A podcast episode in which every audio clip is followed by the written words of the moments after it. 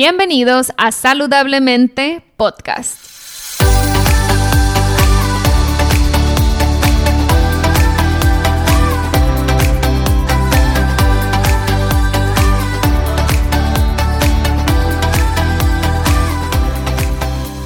Mi nombre es Siria Velarde y soy Health Coach. Después de más de 10 años con problemas de salud derivados de una enfermedad autoinmune llamada Hashimoto's, finalmente pude recuperar mi salud. En mi recorrido entendí que la alimentación es una herramienta poderosísima para sanar el cuerpo, pero también entendí que no solo somos lo que comemos, sino también lo que pensamos y sentimos. En este podcast te compartiré en cada episodio las técnicas y herramientas que utilicé durante mi proceso de sanación. También buscaré traerte testimonios de personas inspiradoras que lograron cosas impresionantes en sus vidas. Sin más, empezamos. Aló, aló, bienvenidos, bienvenidas a Saludablemente Podcast. En esta ocasión les traigo un formato un poco diferente. No tengo invitado o invitada, sino que yo fui la invitada, entrevistada a un podcast que se llama Éxito de adentro hacia afuera.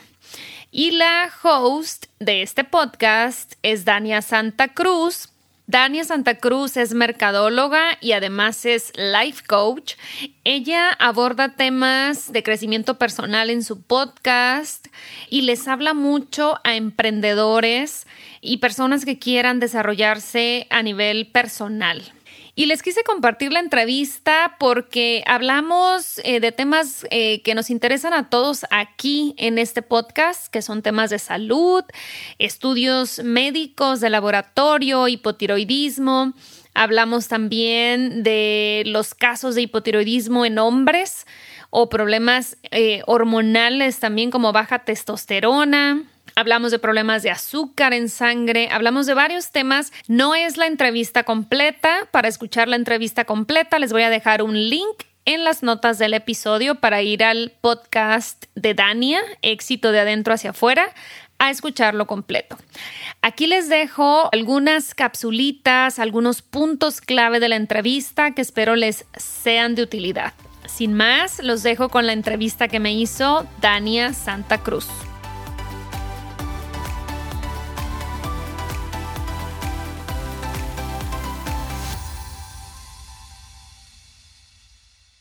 En el caso de los hombres, ¿cuándo es que la tiroides toma protagonismo?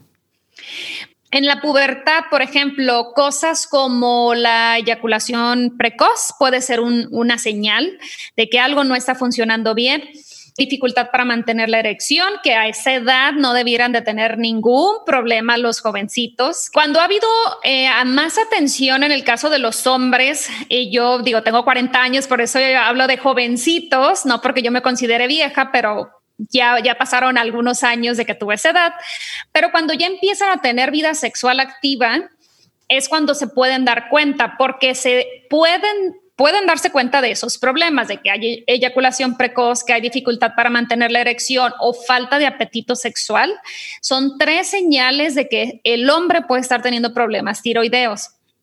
Es más difícil que un hombre vaya al médico, eso lo sabemos, aquí en México al menos. El hombre es de los que te aguantas y eres el macho y aquí no pasa nada la realidad es que puede pasar y mucho, porque se merma mucho su confianza en, esos temas, porque el hombre basa mucho su seguridad en su desempeño sexual. Entonces, si desde temprana edad estás teniendo problemas para mantener una erección o estás teniendo problemas en la duración del coito, pues se te va a dificultar mantener relaciones sanas y una serie de problemas en la autoestima y todo este tema cuando puede ser algo tan sencillo como un diagnóstico tiroideo. Es muy común cuando esos desórdenes hormonales pasan en los hombres es que haya baja testosterona. Y todo eh, en, el cuerpo trabajamos por sistemas. Tenemos sistemas muy complejos, pero perfectamente entrelazados, que si hay baja testosterona hay que voltear a ver no solo la testosterona, porque puede ser muy fácil decir, pues te suplemento con testosterona y se acabó el rollo. Pero no, los principios de la medicina funcional o del coaching funcional es siempre irte a ver por qué está baja. No nada más, a ah, está baja y te va para que la normalices, porque cuando tú le das hormonas de más al cuerpo, y, por ejemplo, tu hígado no está funcionando correctamente, hay este, infecciones en el sistema digestivo, estás en constante estrés o tu cuerpo está en constante estrés, esa hormona que tú estás recibiendo de más no se va a poder procesar y en el caso de los hombres puede generar cáncer de próstata. Una baja testosterona está más ligada a cáncer de próstata que un exceso, por ejemplo. Ok. Entonces, si ya hay algún problema de tipo hormonal en hombre o mujer, eh, no lo normalicemos. Como decías ahorita, nos hemos acostumbrado a echarle la culpa al estrés. Y sí es cierto que el estrés puede ser la causa de muchas cosas y de muchas enfermedades crónicas, pero a mí incluso me molesta cuando llega una clienta conmigo y me dice, es que es estrés o me dijo el doctor que era estrés. Y si bien es cierto que el estrés es un factor que contribuye a las enfermedades, no es un diagnóstico. Por ejemplo, en caso de enfermedades autoinmunes es clave revisar vitamina D, es clave revisar vitamina B12. Eh, hay que revisar también niveles de hierro, de ferritina, sobre todo. El hierro está ligadísimo a la salud tiroidea. Cuando hay problemas de hierro, hay que pensar en un desorden de tiroides también. Y es chistoso porque una baja, un hierro bajo te causa fatiga y un problema de hipotiroidismo te causa fatiga. Entonces van muy de la mano, la tiroides requiere de hierro suficiente, óptimo, para hacer sus funciones. Cuando no lo tiene, por más que tú camines y te relajes y medites y hagas esto y lo otro, no vas a lograr eh, recuperarte de ese desorden. Puedes tener todas las mejores intenciones, pero si en términos de salud tú no estás bien, le vas a seguir echando la culpa a que no tienes disciplina, le vas a seguir echando la culpa. O eh, empieza esta plática negativa, Dania, que se me hace tan importante también resaltarla sobre todo cuando has tenido muchos años batallando con un problema de salud, empiezas a creer que el problema eres tú. Sí, y, tú y yo sabemos. Injusto, injusto, injusto. Injustísimo y se vuelve ya parte de tu personalidad y es un registro que ya queda en tu cerebro porque estamos haciendo conexiones neuronales siempre entonces, empiezo a hacer estas, mi mente empieza a hacer estas conexiones de que si no me pude levantar en la mañana, soy floja, si no me puedo concentrar, soy burra, no soy suficientemente inteligente, no soy capaz, todos pueden menos yo, soy débil. Y empieza esta plática negativa que se establece con los años y una falta de confianza y una falta de seguridad en ti mismo que te empieza a mermar en todos tus proyectos. Entonces, para mí, cuando yo pude encontrar el diagnóstico finalmente de hipotiroidismo, que me dediqué a reparar el cuerpo y, que entendí lo que era vivir como alguien normal, tener energía como alguien normal, no batallar para despertarme, no sangrar para poder alcanzar mis objetivos. Este, me cambió la vida. O sea, para mí fue de wow, o sea, lo que si así eh, alcanzaba mis objetivos muy sufridos, pero los alcanzaba. No todos, obviamente, eh, porque la energía nomás te da para, para cierto punto, pero te pones a pensar, wow, todo lo que hubiera hecho con ese empuje que yo tenía, pero que mi cuerpo no me daba, era como si mi mente fuera 20 pasos adelante de mí y mi cuerpo estuviera arrastrándose por alcanzarla. Sí. Y entonces es muy frustrante esa desconexión, pero definitivamente no es normal. Y, y dejemos de creerle todo a los doctores. En México tenemos la idea de que el doctor tiene la última palabra y el doctor casi casi que no se puede equivocar y pues es el doctorcito, ¿no? Y casi que su palabra es ley y la verdad es que no es así, son seres humanos comunes y corrientes, se equivocan y otra cosa, no, no quiero echarle la culpa a los médicos tampoco. La formación que les han dado a los médicos no les da para otra cosa. Ven un semestre de nutrición únicamente cuando, y fíjate, chistoso, la medicina funcional eh, se enfocan en estabilizar al cuerpo y sus sistemas a través de la alimentación. Entonces, un médico funcional debe conocer el efecto de la alimentación, vitaminas, minerales, todo lo que esto influye en nuestro cuerpo. La medicina convencional se enfoca desgraciadamente en hacer un diagnóstico, darte una pastilla y mandarte a tu casa. Y cuando esos síntomas no encajan en los diagnósticos que conocen, pues te van a mandar con ese discurso de que haz yoga, vete a caminar, es estrés. Sobre todo las mamás, este es una es tremendo que, bueno, es que acabas de tener un bebé, es la depresión postparto. sí, es normal que te sientas así y no, o sea, pobres mamás, pobres mujeres, o sea, quedándose pelonas después de tener un bebé que sí es cierto, los desvelos te pegan, pero es una fatiga horrorosa. Y ahí en ese momento, después del parto, tú puedes estar sufriendo de hipotiroidismo o incluso durante el embarazo. Fíjate, es muy chistoso pero al menos ahorita ya es obligatorio en el caso de las mujeres embarazadas. Ahí sí te piden un montón de estudios porque es prioridad que el bebé llegue a buen término.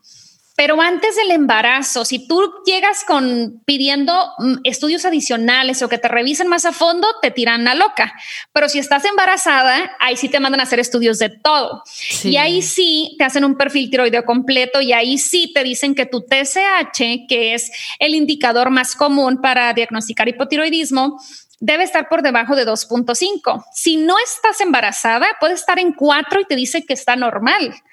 Pero si estás embarazada y está en 2.5, ya hay que darte suplementación y hay que mantenerla baja. ¿Por qué?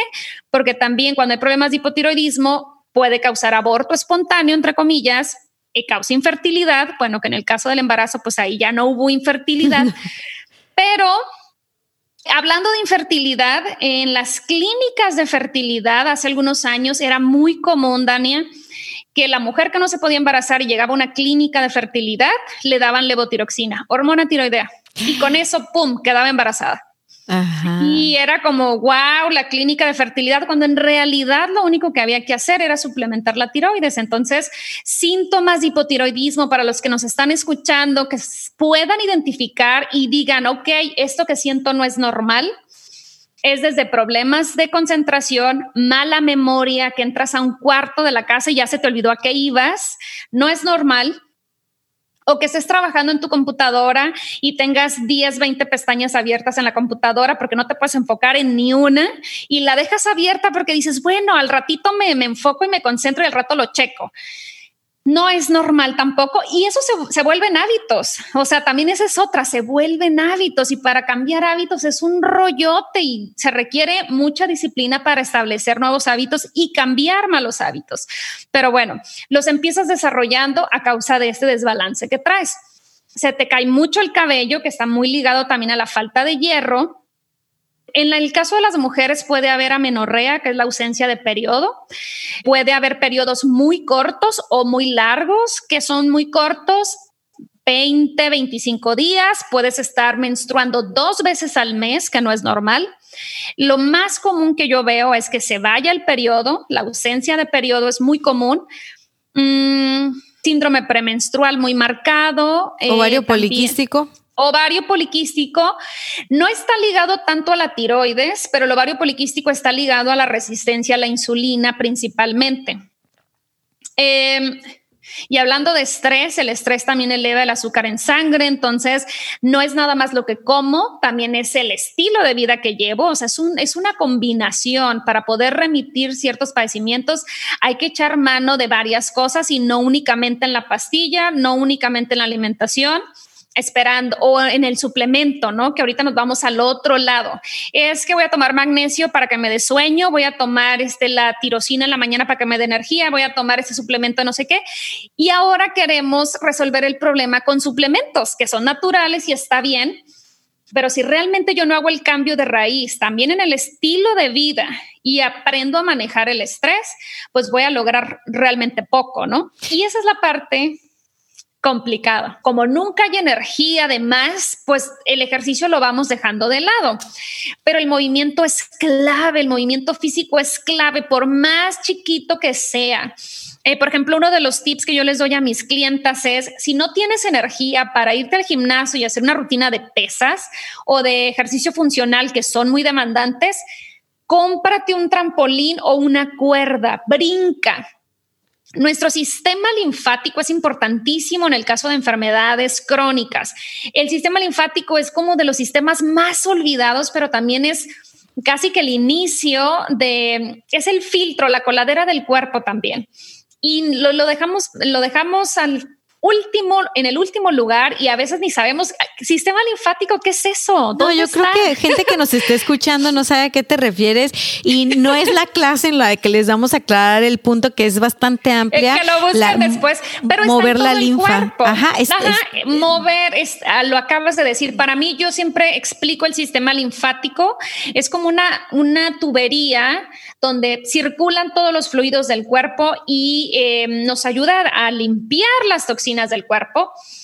Pero cuando esa tubería está tan con, tantas capas, imagínense un tubo de un drenaje donde tiene años pasando cochinero por ahí, se empiezan a crear estas capas gruesas y llega un punto en que a lo mejor una bola de pelo se quedó atorada ahí y ya no pasa nada. Entonces ese filtro que debe, o sea, esos fluidos que deberían estar circulando constantemente en el cuerpo se estancan. Entonces, ¿qué hacer en estos casos? Es como cuando llenas o no sé, te haces un smoothie o un, eh, una bebida y se, y se separan, ¿no? Las cosas más sólidas de los líquidos.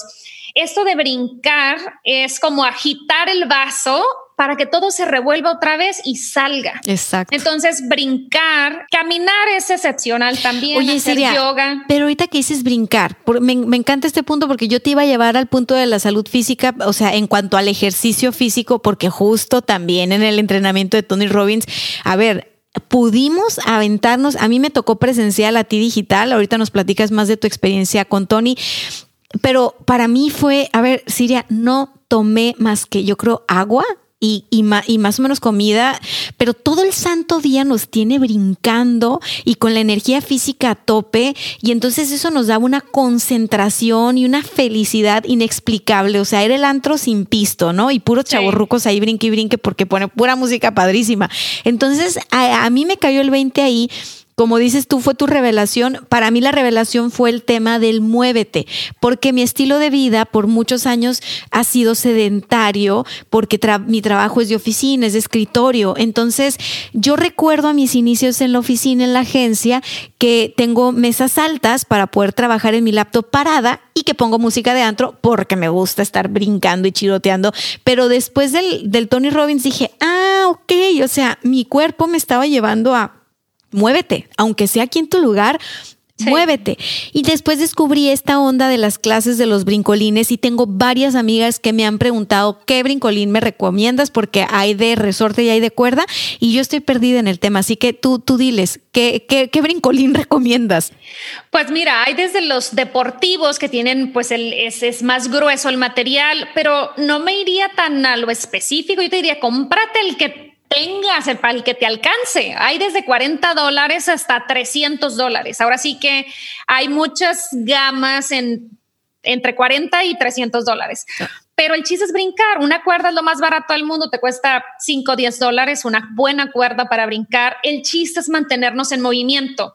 El problema con la cuerda es que si tienes problemas de rodillas o te cansas o no pisas bien, puede tener un poquito más de implicaciones. El trampolín, lo padre que tiene es que pues no hay un impacto en las rodillas. Este, casi quién no puede brincar en un brincolín, o sea, cualquiera se trepa, ¿no?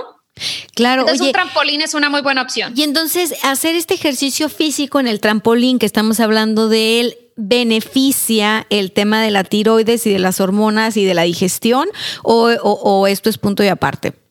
Lo que pasa es que, eh, fíjate, haces una excelente pregunta. No podemos hablar de algo por separado. Realmente el brincar nos ayuda en temas de sistema linfático, nos ayuda a que todo fluya mejor, nos desintoxiquemos de manera más eficiente y esto indirectamente beneficia a la tiroides, a nuestro hígado, a la digestión y todo lo demás. Y en realidad, Ningún sistema del cuerpo actúa por separado. Yo no voy a decir, es que voy a hacer esto para ayudarle nada más a mi hígado o voy a tomar esto nada más para ayudar a mi cerebro. Todo está conectado y si tú haces algo bueno por tu sistema linfático, va a beneficiar al resto de los sistemas porque todo está comunicándose entre sí 24/7. ¿Qué análisis clínicos tenemos que hacernos para revisar la tiroides? Mira, el perfil básico no nos sirve realmente de mucho, así que yo les recomiendo un perfil tiroideo completo. La ventaja en México es que no necesitamos la orden de un médico para pedirlo. Puedes ir directamente al laboratorio y solicitarlo tan específico como tú quieras. Esa es una gran ventaja. En Estados Unidos no puedes, por ejemplo porque no te lo cubre el seguro y esos rollos. Aquí en México no hay problema. Entonces, lo que hay que pedir es TSH, que es la hormona estimulante de tiroides. Hay que pedir hormona T4 libre, T3 libre y muy importante pedir también anticuerpos tiroideos, que es TPO bueno, en el laboratorio te, van a, sin ponernos muy técnicos, ellos ya saben cuáles son los anticuerpos tiroideos, pero eso es básico, pero no es tan básico. El, el perfil tiroideo básico es TSH, T4 total y T3 total.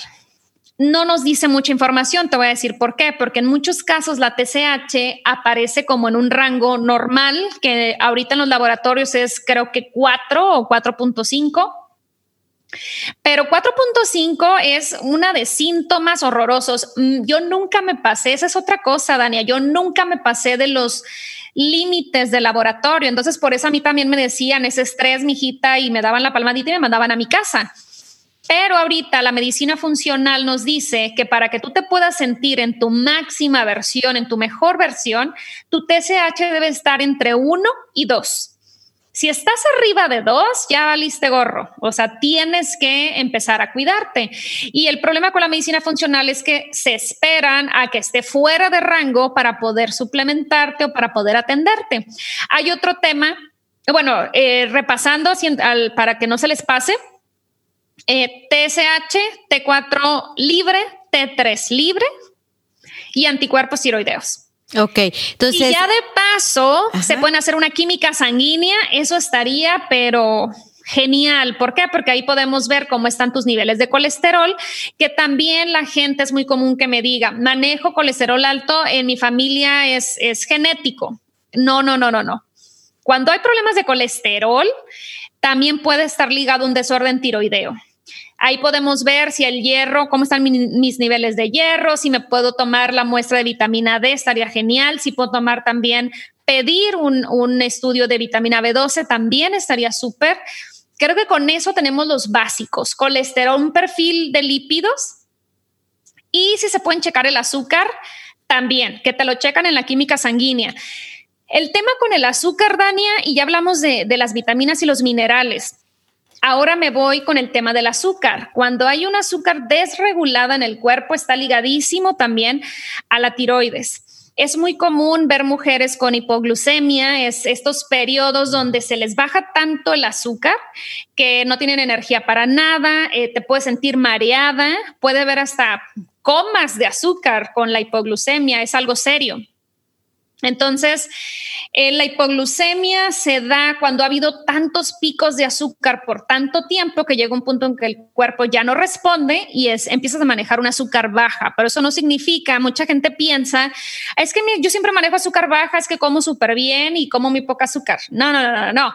Manejas azúcar baja o tienes hipoglucemia porque la manejaste alta muchísimo tiempo que ahorita ya tu cuerpo ya no la levanta. Es como pues eh, de hecho la hipoglucemia está más cerca de darte un problema de diabetes que, que otra cosa, ¿no? Porque ya eh, es una seña de que has tenido problemas de azúcar por mucho tiempo.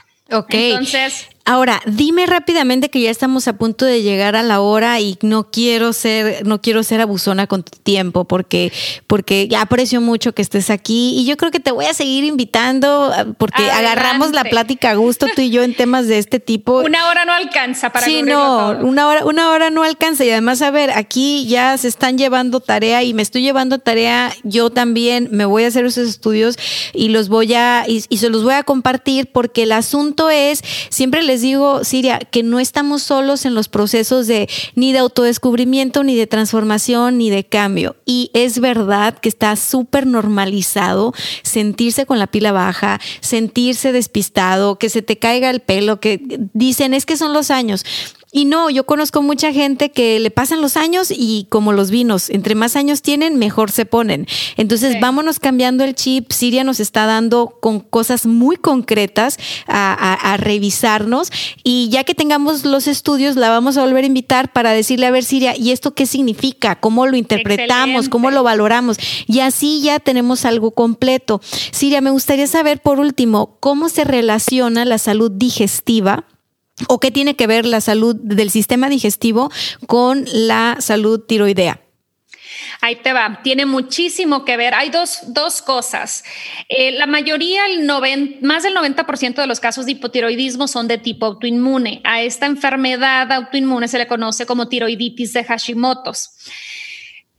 Para eso es que les pedí que se revisen los anticuerpos tiroideos. Los anticuerpos, para ponerlo en lenguaje sencillo, es eh, la clase de biología de la primaria. Nuestro sistema inmunológico son estos soldaditos que nos defienden de los elementos externos o invasores externos que logran colarse a nuestro cuerpo. Virus, bacterias, eh, todo tipo eh, de infecciones, nuestro sistema inmunológico está alerta para defendernos cuando eh, nuestro sistema inmunológico, el 80% está en las tripas literales a nuestro sistema digestivo. Entonces, cuando se da este fenómeno llamado síndrome de intestino permeable, que significa que eh, nuestros intestinos deben de estar completamente sellados, la comida que ingerimos debe de quedarse ahí y, la absorción de nutrientes se da en el intestino delgado y ahí se acabó el proceso, ¿no? Digestivo.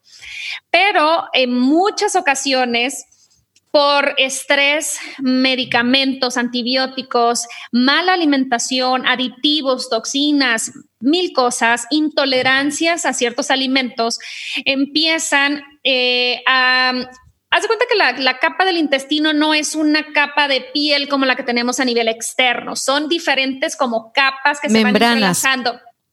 Se van entrelazando entre sí, pero eh, se entrelazan también como estas cuerdas que traen muchos hilos. Entonces son flexibles, quiere decir que se pueden, se puede permear, ¿no? O sea, se expande y se va a permear. Ok.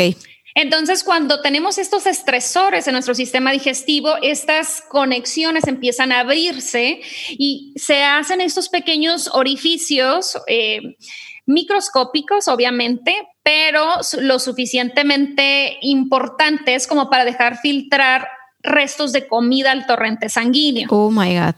Entonces, nuestros intestinos tienen una sola célula de grosor, es una capa muy delgada entre nuestro interior, por así decirlo.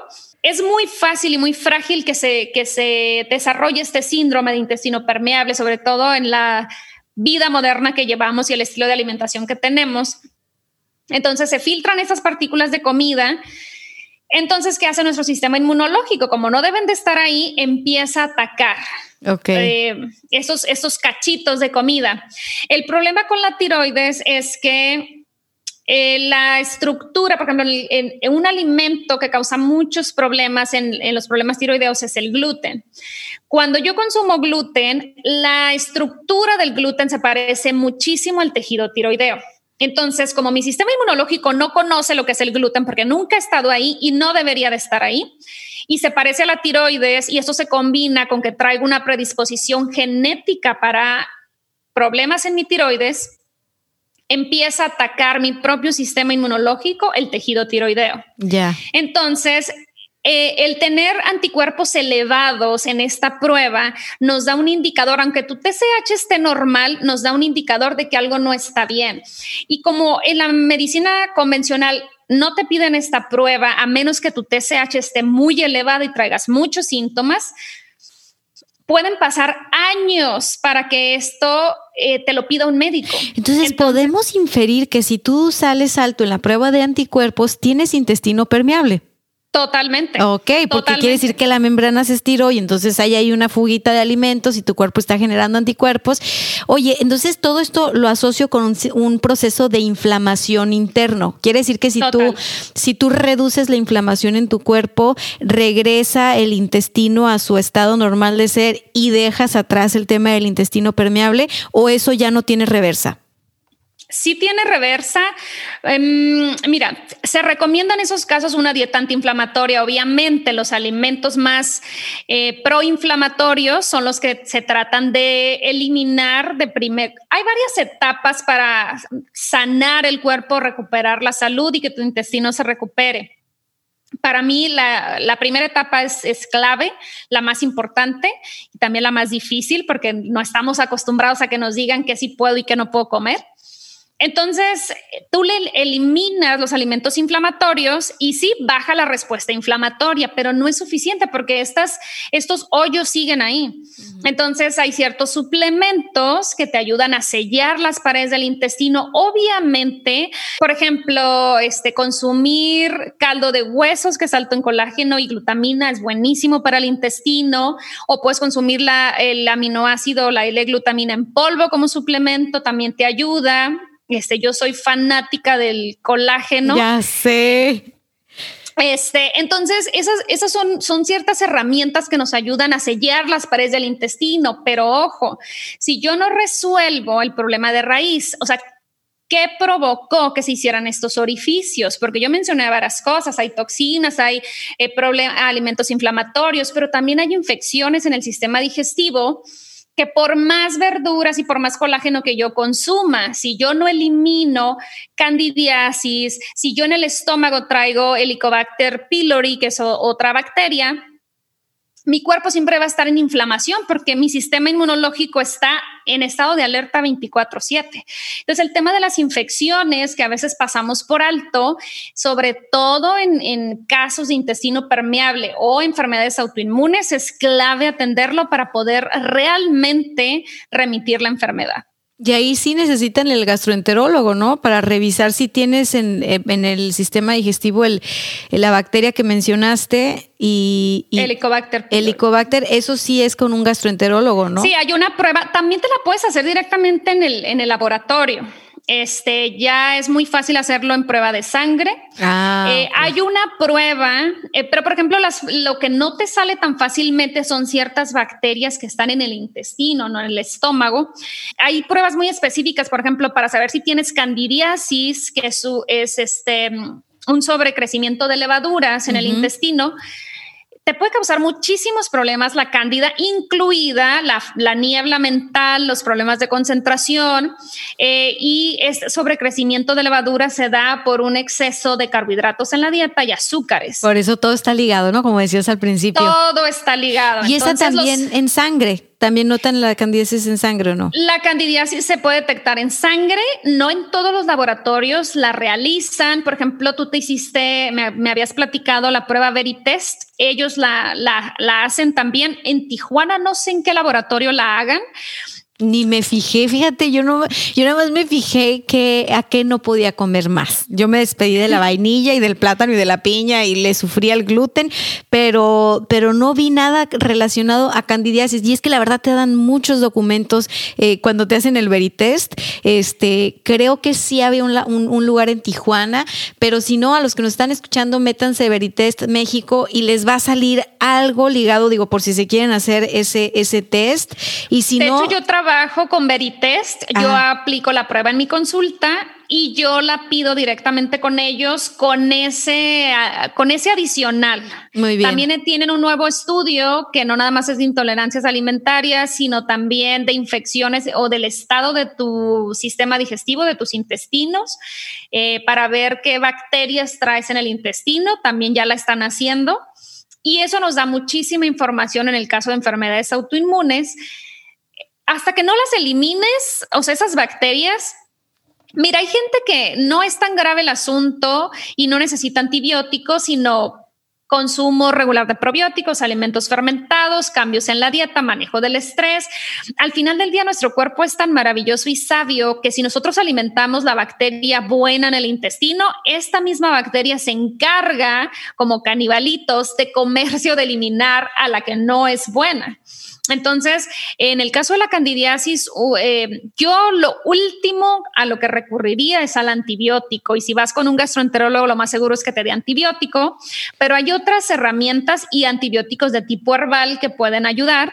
Eh, el aloe vera, por ejemplo, te ayuda muchísimo con la candidiasis, eh, te mejora muchísimo la digestión y te ayuda por el hecho de que es un prebiótico natural. El prebiótico es como en las croquetitas de, de los bichitos buenos, es el alimento que le estás dando a las bacterias buenas de tu sistema digestivo. Entonces yo tuve candidiasis y para mí fue, híjole, una mejoría tremenda con el simple hecho de adicionar aloe vera diariamente. Yo creo que lo consumí por un año completito y fue la noche y el día y no necesité antibiótico, pero sí es prebióticos, probióticos, cambios en la alimentación y obviamente manejo del estrés es importantísimo en el caso de candidiasis también. Para mí, que, que presenté problemas eh, tiroideos desde mi adolescencia, porque ahora lo sé y lo puedo identificar, el punto crucial aquí es llegar a un correcto diagnóstico. Por eso ahorita las notas que tomaron sobre qué pedir en un perfil tiroideo es clave. Mira, a mí me tomó, Dania, 15 años llegar al diagnóstico y me tomó remitirlo menos de un año. O sea, a veces lo más difícil es que alguien me diga, chécate A, B y C, y ahí vamos a saber si algo anda mal. Porque una vez que ya sabes por dónde va la cosa, créeme que lo de menos es remitirlo y componerlo. Pero si estás a ciegas, es como cuando no sabes, en, en términos de life coaching, que tú me imagino manejas esto muy seguido, cuando no sabes a dónde vas, este, me encanta una, una frase de Carl Jung que dice, mientras lo inconsciente no se haga consciente, seguirá dirigiendo tu vida y tú lo llamarás destino. Me encanta porque hasta que no sabemos hacia dónde vamos y qué tenemos, qué herramientas, nunca vamos a saber cómo resolverlo, ni hacia dónde vamos, ni nada. Entonces, el diagnóstico, ahorita preocúpense por por armar las piezas del rompecabezas y tenerlas, aunque sean nada más regadas en la mesa, pero tenerlas todas. Y armar ese rompecabezas con paciencia, como se arman todos los rompecabezas, con paciencia, dándonos el tiempo, eh, aprendiendo a hilar las imágenes, lo vamos a armar, pero el diagnóstico de verdad es increíble que a veces en muchos casos, y lo digo en mi caso personal, puede tomar años y años y la verdad es que una vez que tienes los elementos es, mucho más sencillo. Y si a tu cuerpo le tomó 15 años salirse de balance, créeme que no le va a tomar los mismos 15 años entrar en balance. No funciona así, nuestro cuerpo es maravilloso. Pues bueno, hasta aquí el episodio de esta semana. Espero que la información que platicamos Tania y yo les haya sido de utilidad. Si quieren profundizar más en el tema, me pueden dejar sus preguntas en un mensaje directo en Instagram.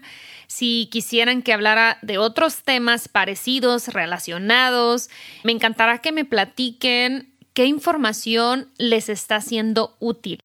Me despido dándoles las gracias por compartir, por escuchar hasta el día de hoy. Me siento súper contenta y complacida con lo que hemos logrado hasta el día de hoy en el podcast y vamos por más. Muchísimas gracias. Les tengo novedades muy pronto, buenas noticias y todo para mejorar y poderles entregar cada vez mejor contenido. Así que no olviden, me pueden contactar como arroba Siria Health Coach en Instagram o directamente en arroba saludablemente podcast. Déjenme sus comentarios, inquietudes, mensajes directos y eh, con todo gusto yo me doy el tiempo de contestar cada uno. Hasta aquí la dejamos por esta semana. Nos escuchamos en el próximo episodio.